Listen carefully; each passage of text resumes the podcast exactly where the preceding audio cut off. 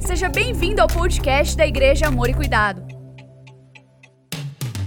Ouça agora uma mensagem que vai transformar a sua vida.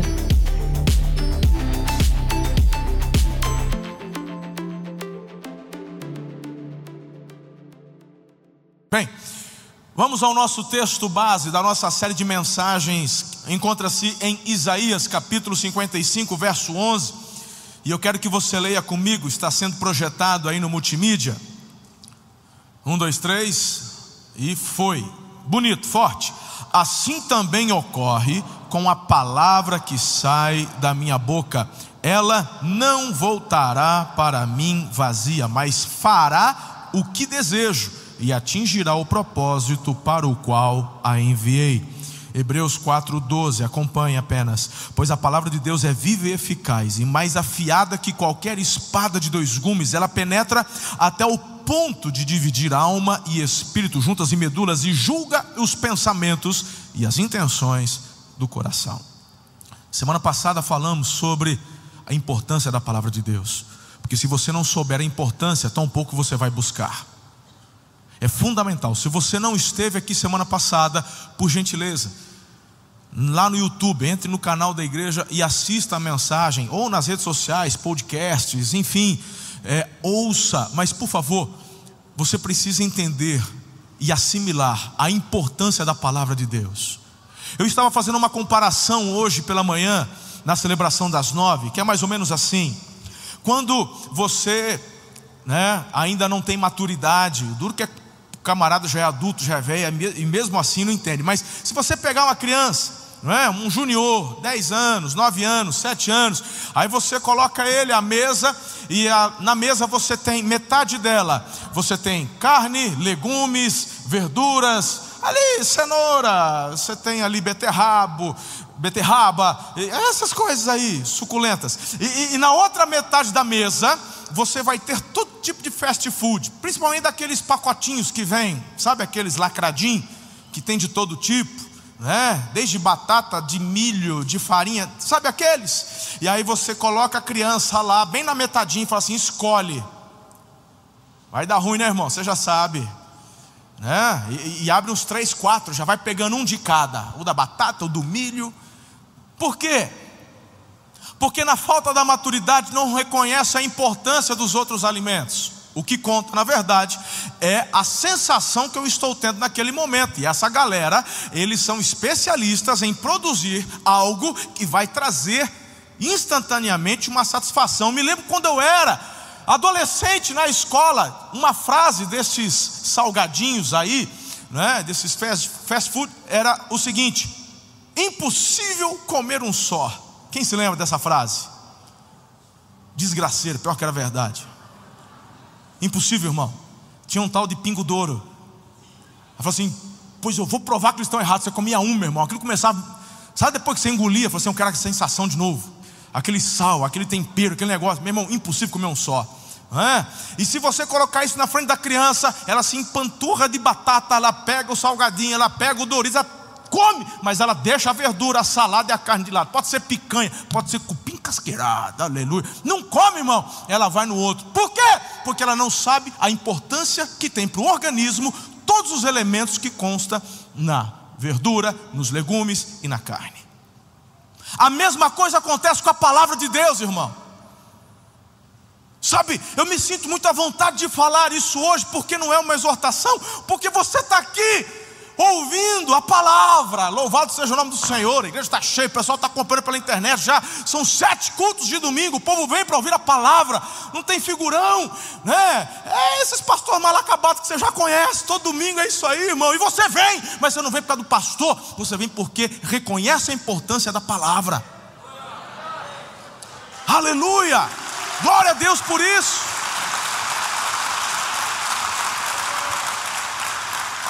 Sabe, de vez em quando pegar um salgadinho não tem problema, não, aí. Mas se você resolver alimentar-se todos os dias de salgadinho, já era. Vai morrer. Vai morrer, irmão. Porque você não vai conseguir todos os nutrientes que o teu corpo precisa. Precisa de arface, irmão. Viu? Precisa de comer legumes, tem que ter Pastor Wagner, hoje tu vai comer um caldo gostoso lá na sala dos pastores. Viu? Preparado. O pastor Wagner não gosta de caldo, irmão. E eu insisto, mando fazer toda vez para a gente jantar um caldinho gostoso. Ele rejeita o caldinho, mas o caldinho é bom, tem nutriente, tá tudo de. a falsidade, hein, pastor? Cuidado. Né? Nós precisamos, queridos, precisamos entender a importância da palavra de Deus. Olha só como a comparação se encaixa. Quando você tem aquele tempinho, normalmente o pessoal tem duas horas de almoço, alguns um pouco menos, uma hora e meia. Naqueles 30 minutos que você tem, depois que almoçou, depois que deu uma descansadinha, você fala: o que, que eu vou fazer?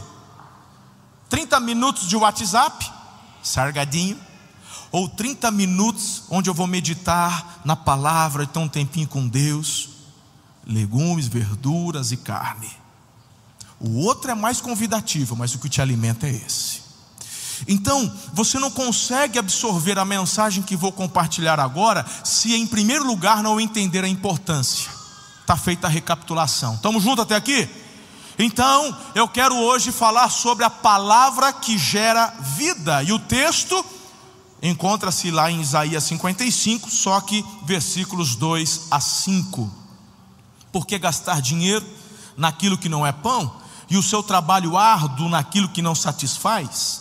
Escutem, escutem-me e comam o que é bom, e a alma de vocês se deliciará com a mais fina refeição. Deem-me ouvidos, venham a mim, ouçam-me, para que a sua alma viva farei uma aliança eterna com vocês, minha fidelidade prometida a Davi. Vejam, eu fiz uma testemunha aos povos, um líder e governante dos povos. Com certeza você convocará nações que você não conhece, e nações que não conhecem se apressarão até você por causa do Senhor, o seu Deus, o Santo de Israel, pois ele concedeu a você esplendor.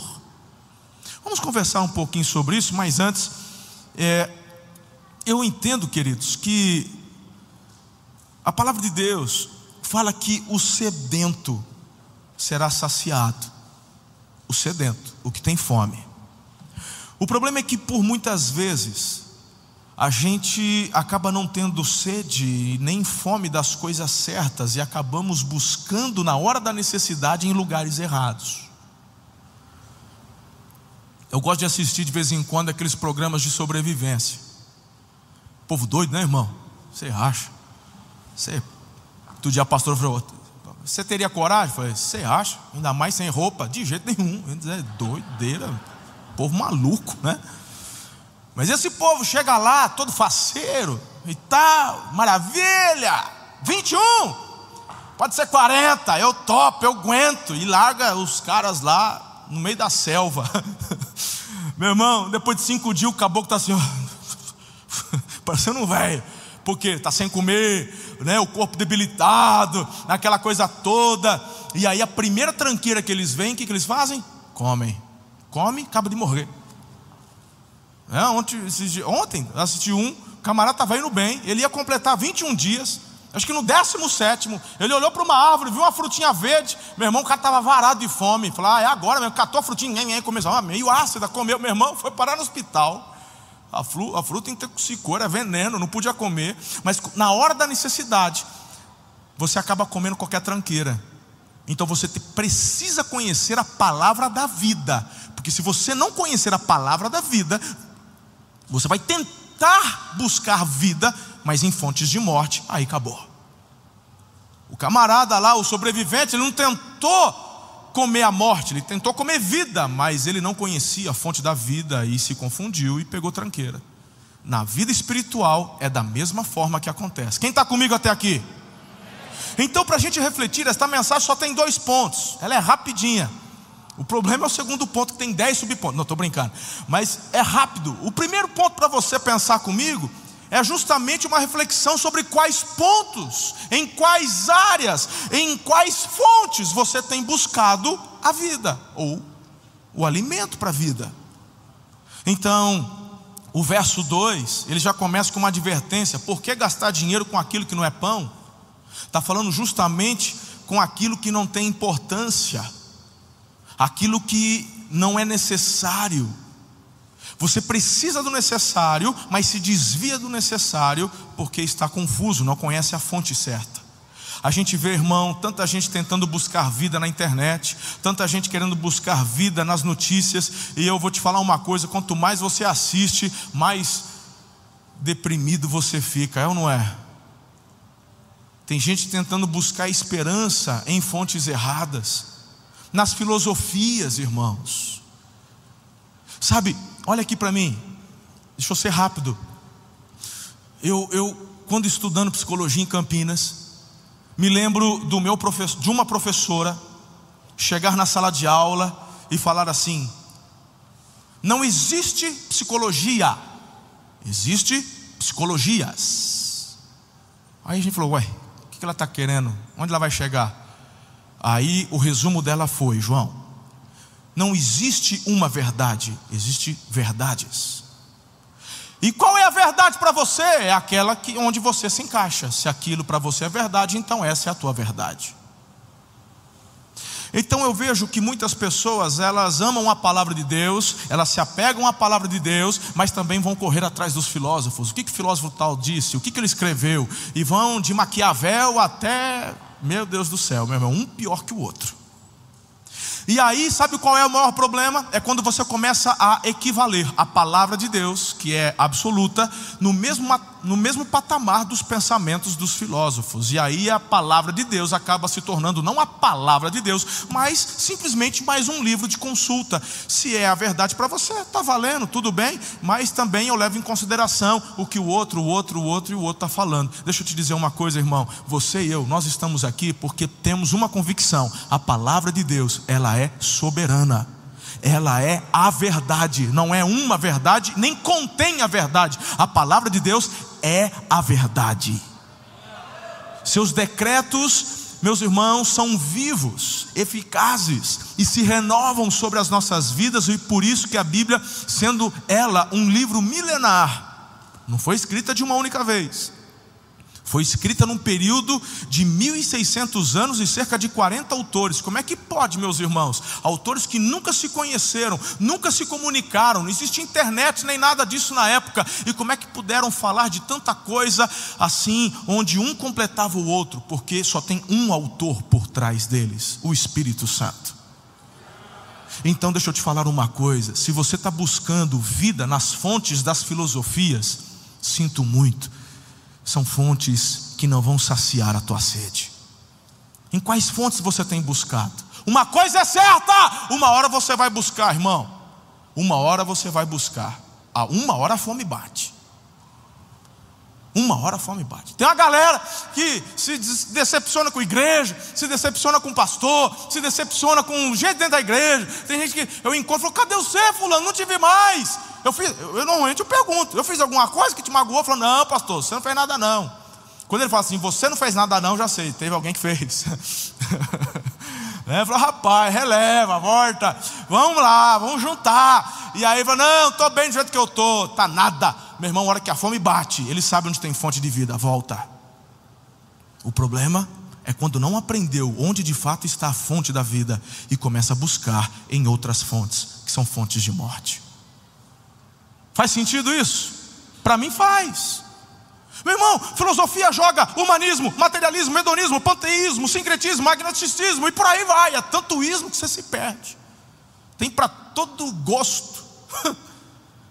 e o que falar então de religiões, irmãos? Se você não conhece a verdade, vai se deixar levar pelos ventos de doutrinas de seitas. E cada dia surge uma nova, irmão.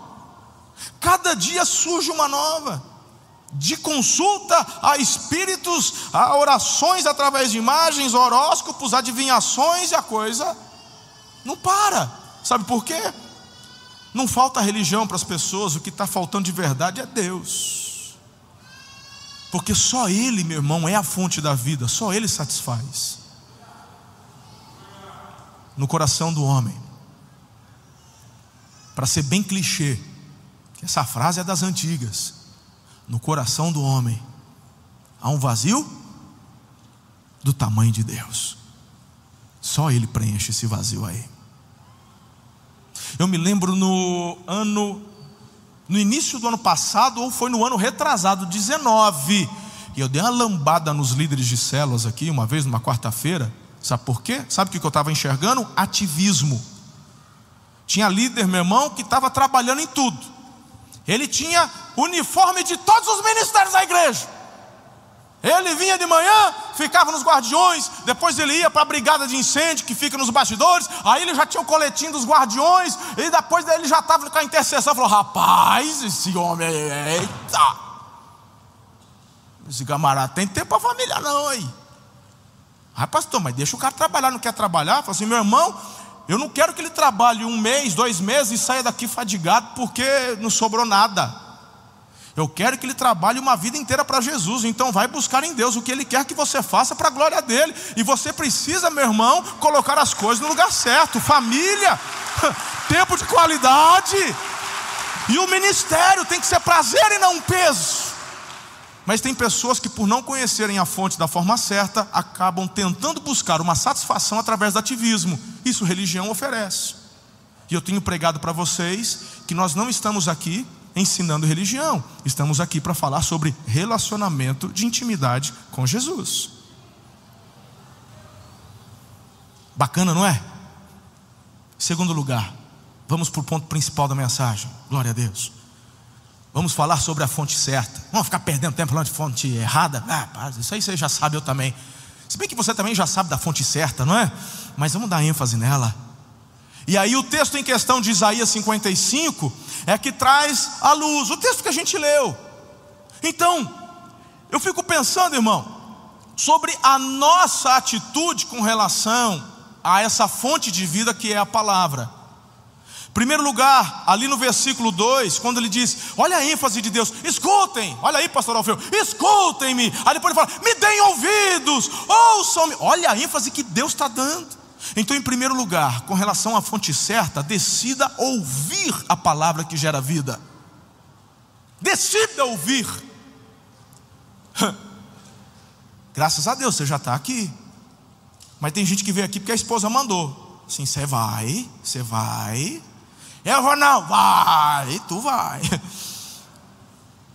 É, eu me lembro quando era criança, falou, não quero ir não. Falou, você o que o quê? Falou, não, estou indo, já estou me arrumando. Minha mãe era tão delicada que, sabe, constrangia a gente sem amor. Falei assim: vou, tô indo, tamo junto. Lá em casa não chegava no três, não. Um, meu irmão, no um, a gente já. Eita, bora. Deixa eu te dizer, a questão de você decidir ouvir, eu me lembro de uma experiência extraordinária que uma prostituta teve. O nome dela era Raabe. A Raab, irmão, ela morava lá em Jericó, uma cidade fortificada, uma cidade, Deus, sabe aquela que Deus prometeu ao povo de Israel, que mana leite e mel e tal, aquela coisa toda. Então, Deus já por 400 anos, não me fala a memória, 300 anos, 250 anos, trabalhando com aquele povo, para que aquele povo se arrependesse, mas um povo mau. E aí Deus falou: Pois então agora, esse, essa terra aqui vai para o meu povo. O povo de Israel ficou 40 anos ali no deserto, perambulando, até que os guerreiros morreram, a geração que incrédula pereceu, e aí tinha só a moçadinha, só a turma de. A média de idade era 20 anos. Josué, Caleb, os tiozão, e a moçadinha de 20 anos, mais ou menos, a média. O mais velho tinha 40, então a média era 20.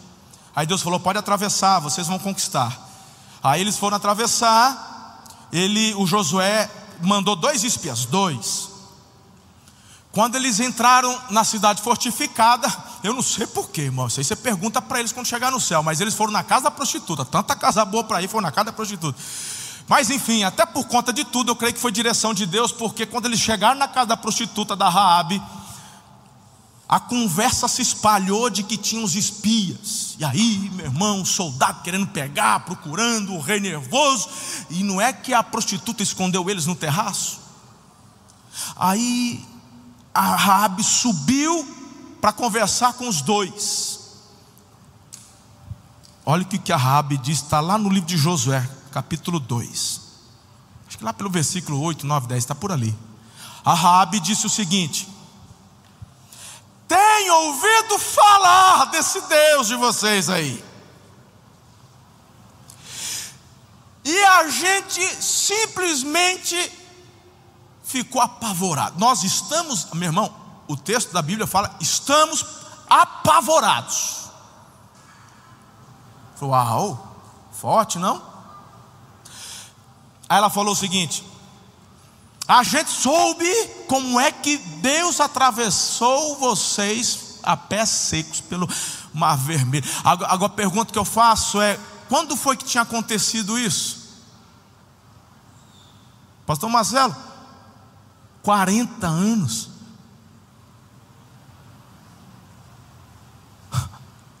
E ela dizendo: Eu ouvi, eu ouvi, e fiquei apavorada.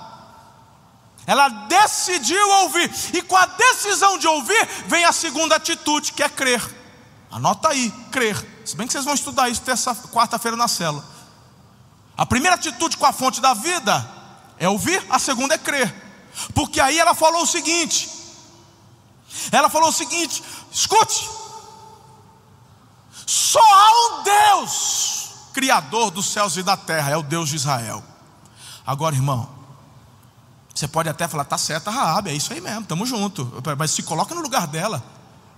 Meu irmão, ela que estava na cidade fortificada, ela que estava num lugar de segurança, numa zona de conforto, tá certo? O pessoal para invadir não tem lá muito preparo, não tem conhecimento de guerra, tão pouco estratégia, nem ferramenta. Mas ela diz: Eu já tomei minha decisão por aquilo que eu ouvi. E a Bíblia fala que a fé vem pelo ou e a, ouvir o que? A palavra, que é a fonte da vida.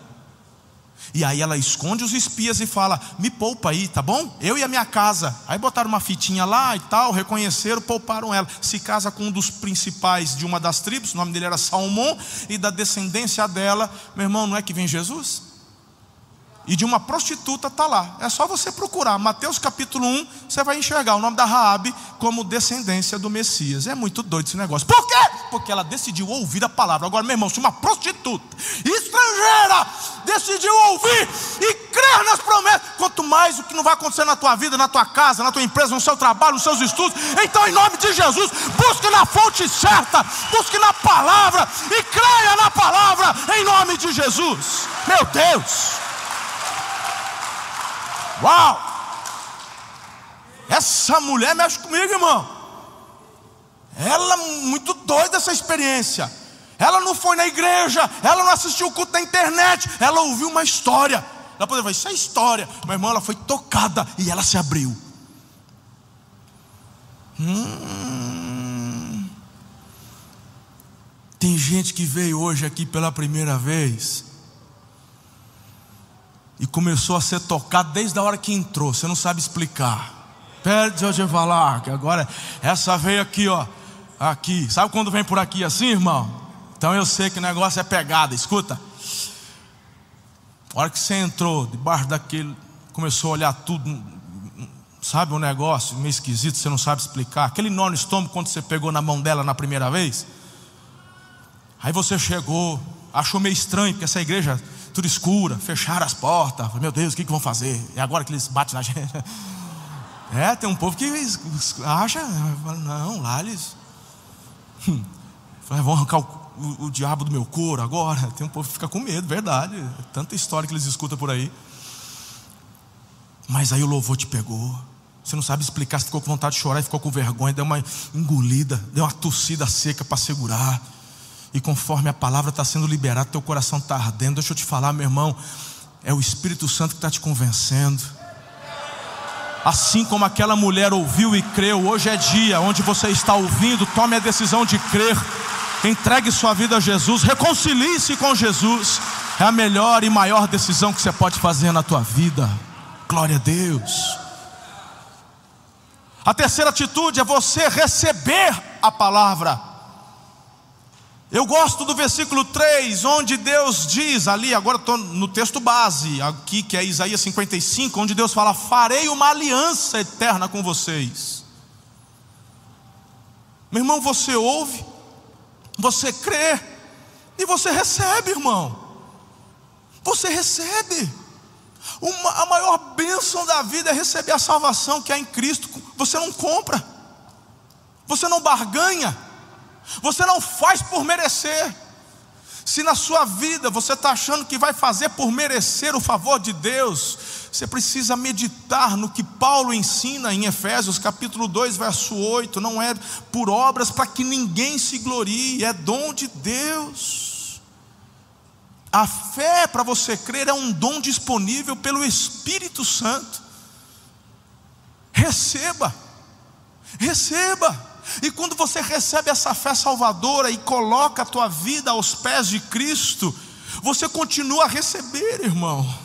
Você recebe livramento, você recebe bênção, você recebe dádiva, recebe prosperidade, recebe tantas coisas que o Pai tem para as nossas vidas, porque foi Jesus quem falou que o coração dele é disponibilizar para nós uma vida abundante. Agora, onde você recebe a abundância da vida? Na fonte que é a palavra. Olha aqui para mim, deixa eu dizer uma coisa. Hoje pela manhã eu disse e vou repetir. Talvez com outras palavras, mas vou repetir. Sabe, muitas vezes nós queremos buscar ouvir testemunhos. Eu acho que tem o seu lugar. Não é verdade? Tem o seu lugar. Ouvir, porque ouvir o que Deus fez é tão lindo. A gente vê em alguns momentos Jesus dizendo: "Vai, fale o que te aconteceu", mas em outros momentos Jesus também disse: "Não fala nada, fica quieto". Não é?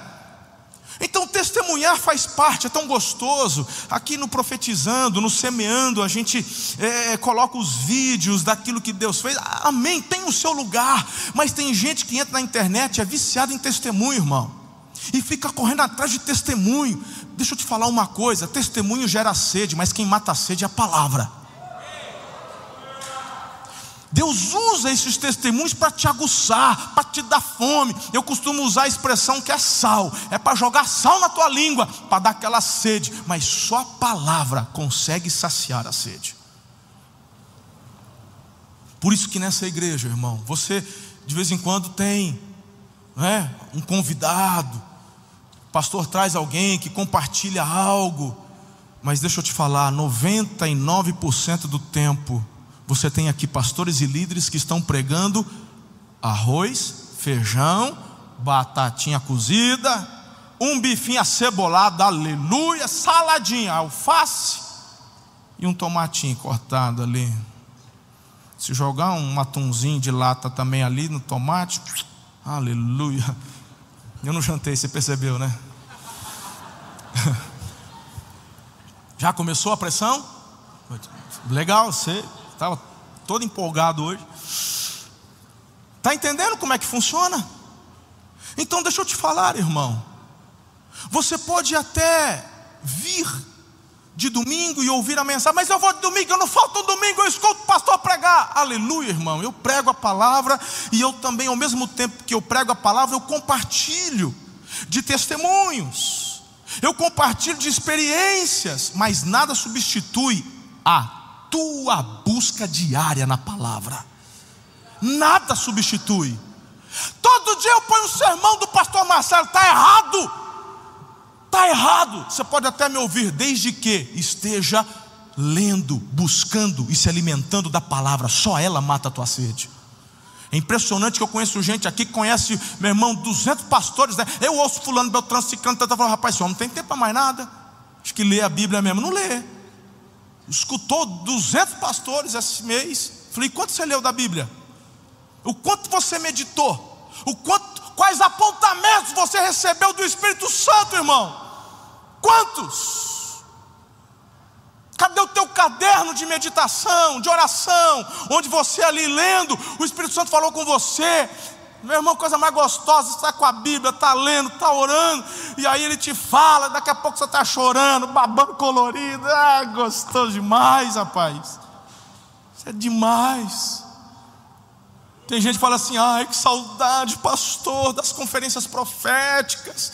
A gente aqui se largava, era uma montoeira de gente caindo no poder. Ai, que saudade, saudade por quê, irmão? Pode acontecer todo dia na tua casa, é só você reservar um tempo, um momento, porque quem faz não é pastor, não é pregador, não é preletor. Quem faz essas coisas é o Espírito Santo, ele mora em você, ele está disponível 24 horas, é só você buscar, que o vento vai soprar.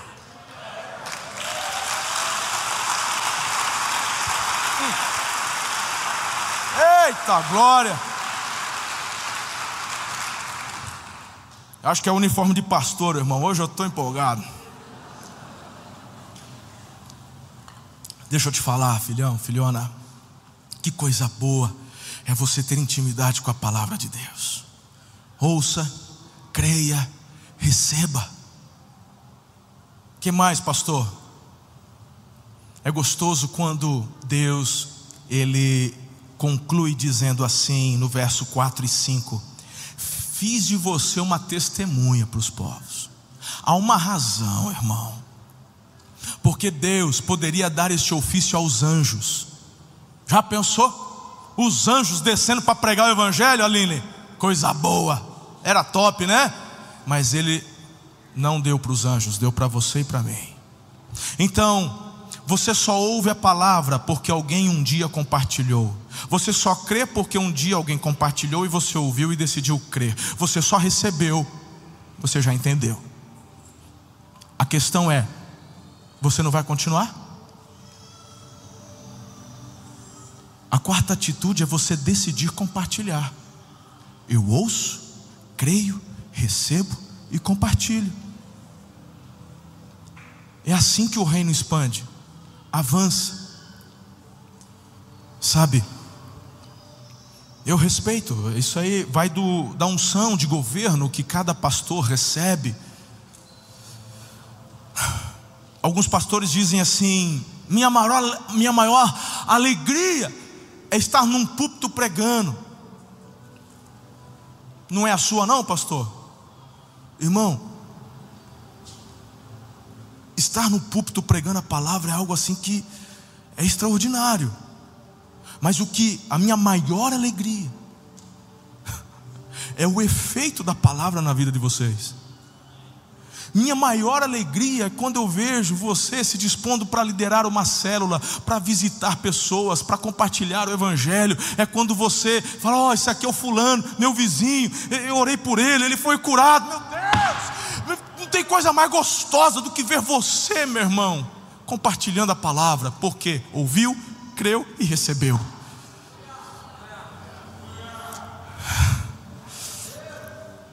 Essa é a minha maior alegria. É ver você rompendo, fluindo. Por isso que aqui, irmão, nas sete celebrações, cada hora, cada momento é um pastor, ninguém é dono desse púlpito.